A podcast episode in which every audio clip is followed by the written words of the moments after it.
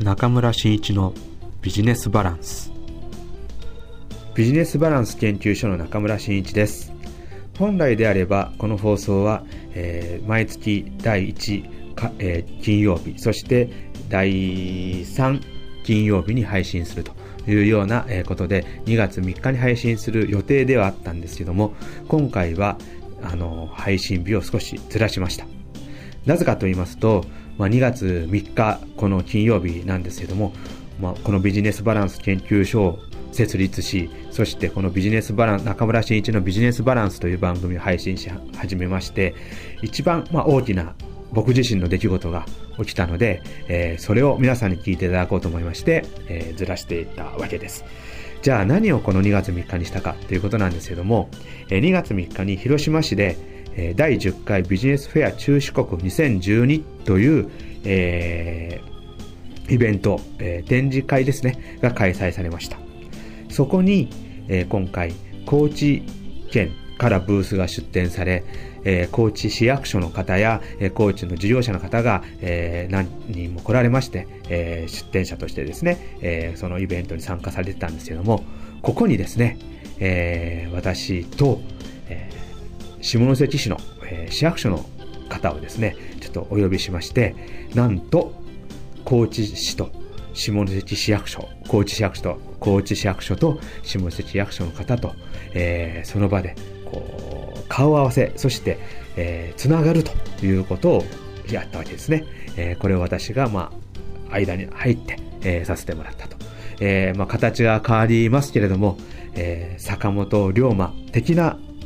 役割をさせていただきまして、高知市と、えー、下関市が今後、まあ、行政面でも、えー、何かしらつながりができたので大きな動きもあるかもしれませんけれどもそれ以上に民間レベルでもですね、えー、つながって、えー、ここから例えば商品、えー、広報 PR そしてビジネスパートナーそしてブランド作りそして話題作りそしてそうですね、えー、歴史的な動きそういった、えー、ことが生み出せるいわゆるコラボレーションの取り組みが図れるというようなことが実現できるようになったそれがこの2月3日のこのイベントでの出来事でした。まあ、このですね、えー、高知市と、えー、下関市を結びつけるというようなことはですね、実は3年前にですね、あ、4年前ですか、4年前に、えー、山口県で立ち上げた、えー、東京にあるアクティブランニングの羽、えー、拓也氏とですね、一緒に立ち上げたコラボネットワークという取り組みがありまして、まず1年は山口県でいわゆるプロセスを作っていこうということで、ワークショップを、え、重ねながらですね、その中でプログラムを、え、確立していったと。え、そうした中でコラボレーションを生み出す仕組みが出来上がったので、これを昨年、えー、羽さんがですね、えー、高知市の方で、えー、農商工連携というような一つの取り組みの中で展開されまして、高知から、えー、高知内でですね、様々なコラボレーション実績を作ってこられた。まあ、この高知で出来上がったもの、山口でも、えー、プロセスを作っていくために行ったコラボレーションの取り組み。この、えー、2つをですね、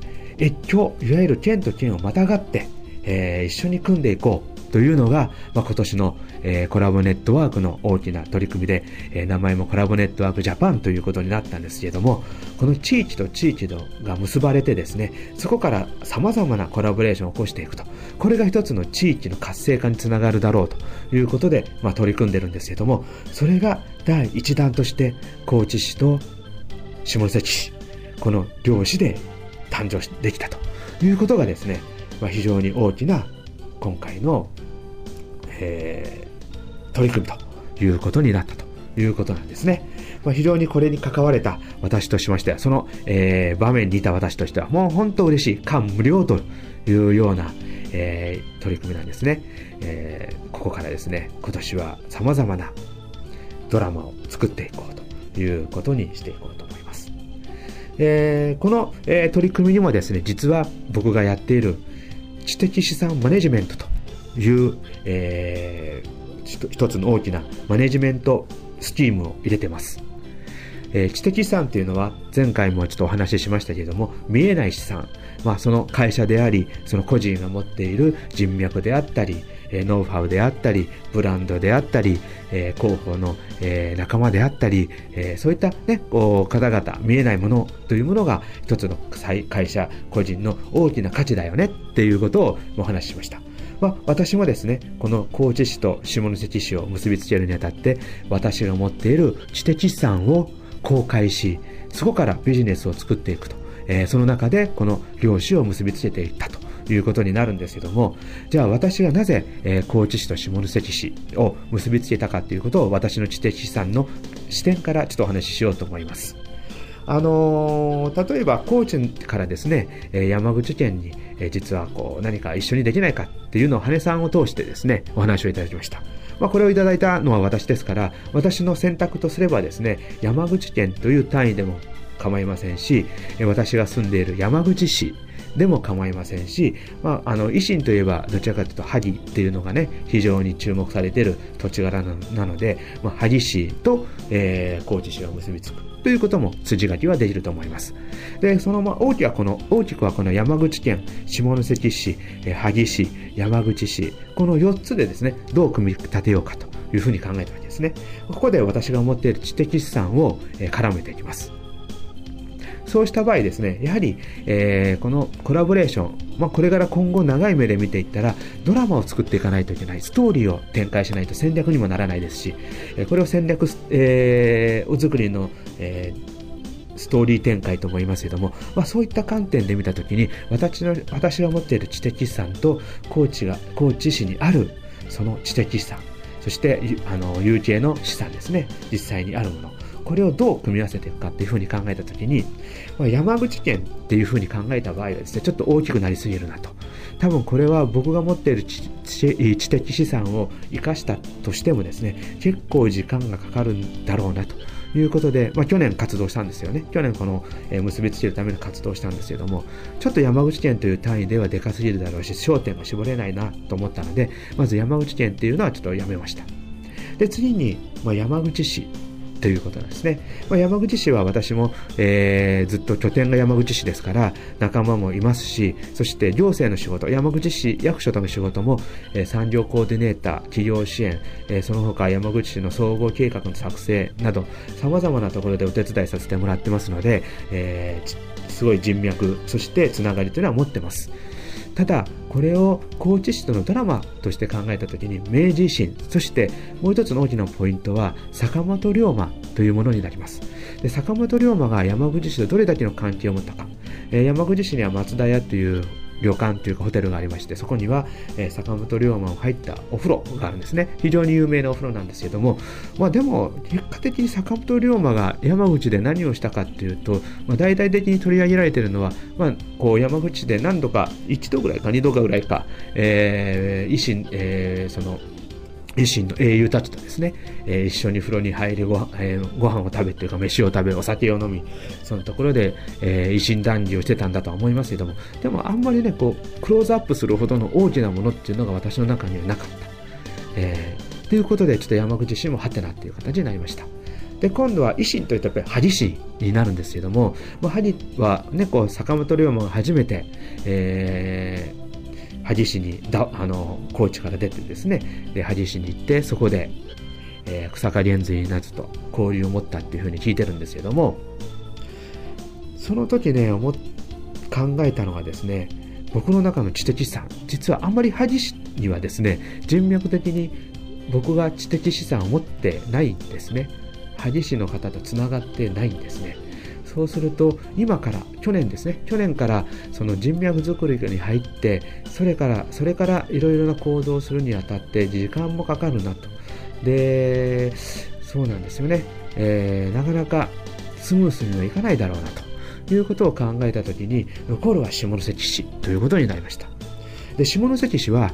坂本龍馬が多分一番長く滞在して一番縁が山口県ではあるえー、場所だと思います、えー、坂本龍馬を通じていろいろな人たちが、えー、つながってるでしょうし、えー、坂本龍馬が活動した拠点もありますし、えー、そして高杉晋作や桂小五郎などといった方々ともいろいろ交流したでしょうし、えー、鹿児島、薩摩の方とも下関でいろいろとね、こういろんなつながりもあったと思います。そうするとやっぱり下関市っていうのは大きなポイントになります。そして私も下関市ですね、実はいろいろ仕事をさせていただいてました。2年間ほどサラリーマン時代ですね、えー、そうですね、単あのそこでですね、えー、2年間生活しまして、で下関の企業の方ともいろいろ仕事をさせていただきましたし、えー、そうですね、去年なんかは非常に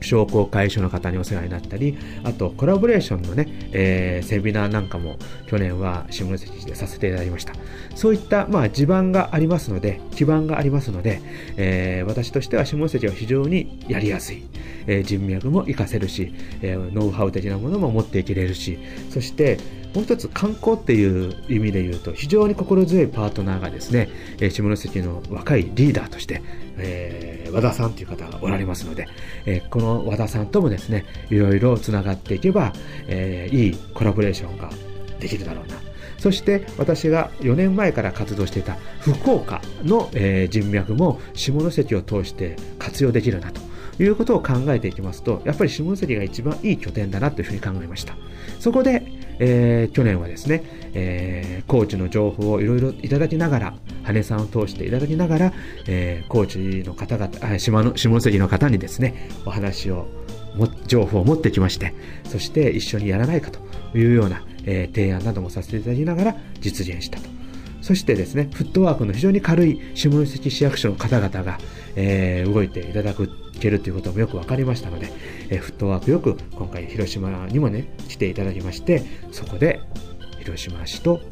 あすみません間違えました。高知市と下関市の連携が生まれたということなんですね。これが2月3日に実現できました。本当もう僕はこの仕事をやってきてよかったなと思います。私の大きな考えの中には情報発信というのがあります、え、14年前ですね。IT ベンチャー企業を友人たちと立ち上げ情報発信という仕事をやってきました。その頃はいかに自分のところから情報発信をしていくかある意味それは全国にというような情報発信だったんですけどもこのソーシャルメディアの時代になり、え、何が変わったかというと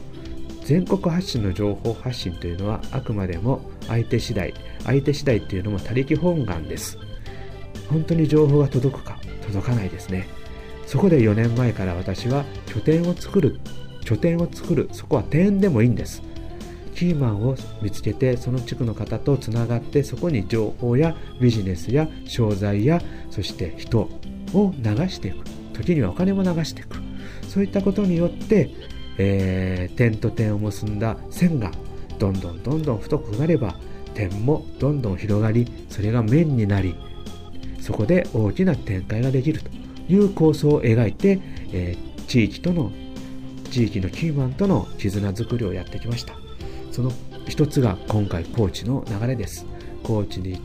えー、羽さんを通して点というものが私の中でできました。そこで点と点山口というものがつながりそこの線がどんどん今大きく太くなっていってます。面も当然ながらいろんな方々が関わることによって広がっていくと思います。これがこれからの地域おこしだと思います。そこには必要になってくるのが皆さんが持っている地域知的資産です。知的資産です。この知的資産をいかにマネージメントしていくか。これがこれからの地域を活性化させていく一つの大きな方策だと思っております。ぜひとも今回、えー、高知と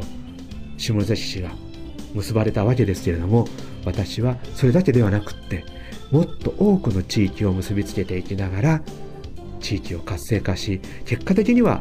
日本もそして全世界も、えー、つながってそしてそこが活性化いろいろなこう取り組みがねできるような形になっていけばいいなとこれが私の大きな夢ということでこの知的資産マネジメントというのをこの、えー、夢を実現する一つの題材としてですね、えー、皆様に使っていただきたい、理解していただきたいというふうに思っております。この2月3日、こういう大きな取り組みが実現できました。これは私だけの力ではありません。多くの方々のご協力やご尽力をいただいたおかげだと思います。そして、それぞれの皆様も自分を中心としてですね、こういった取り組みが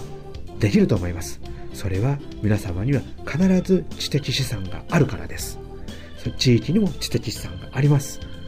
これをこれからどんどん使ってですね、皆様と一緒に歩んでいけたらいいなと思います。まあ、今回はこれでこの中村真一のビジネスバランスのエピソードを終わりたいと思います。どうもありがとうございました。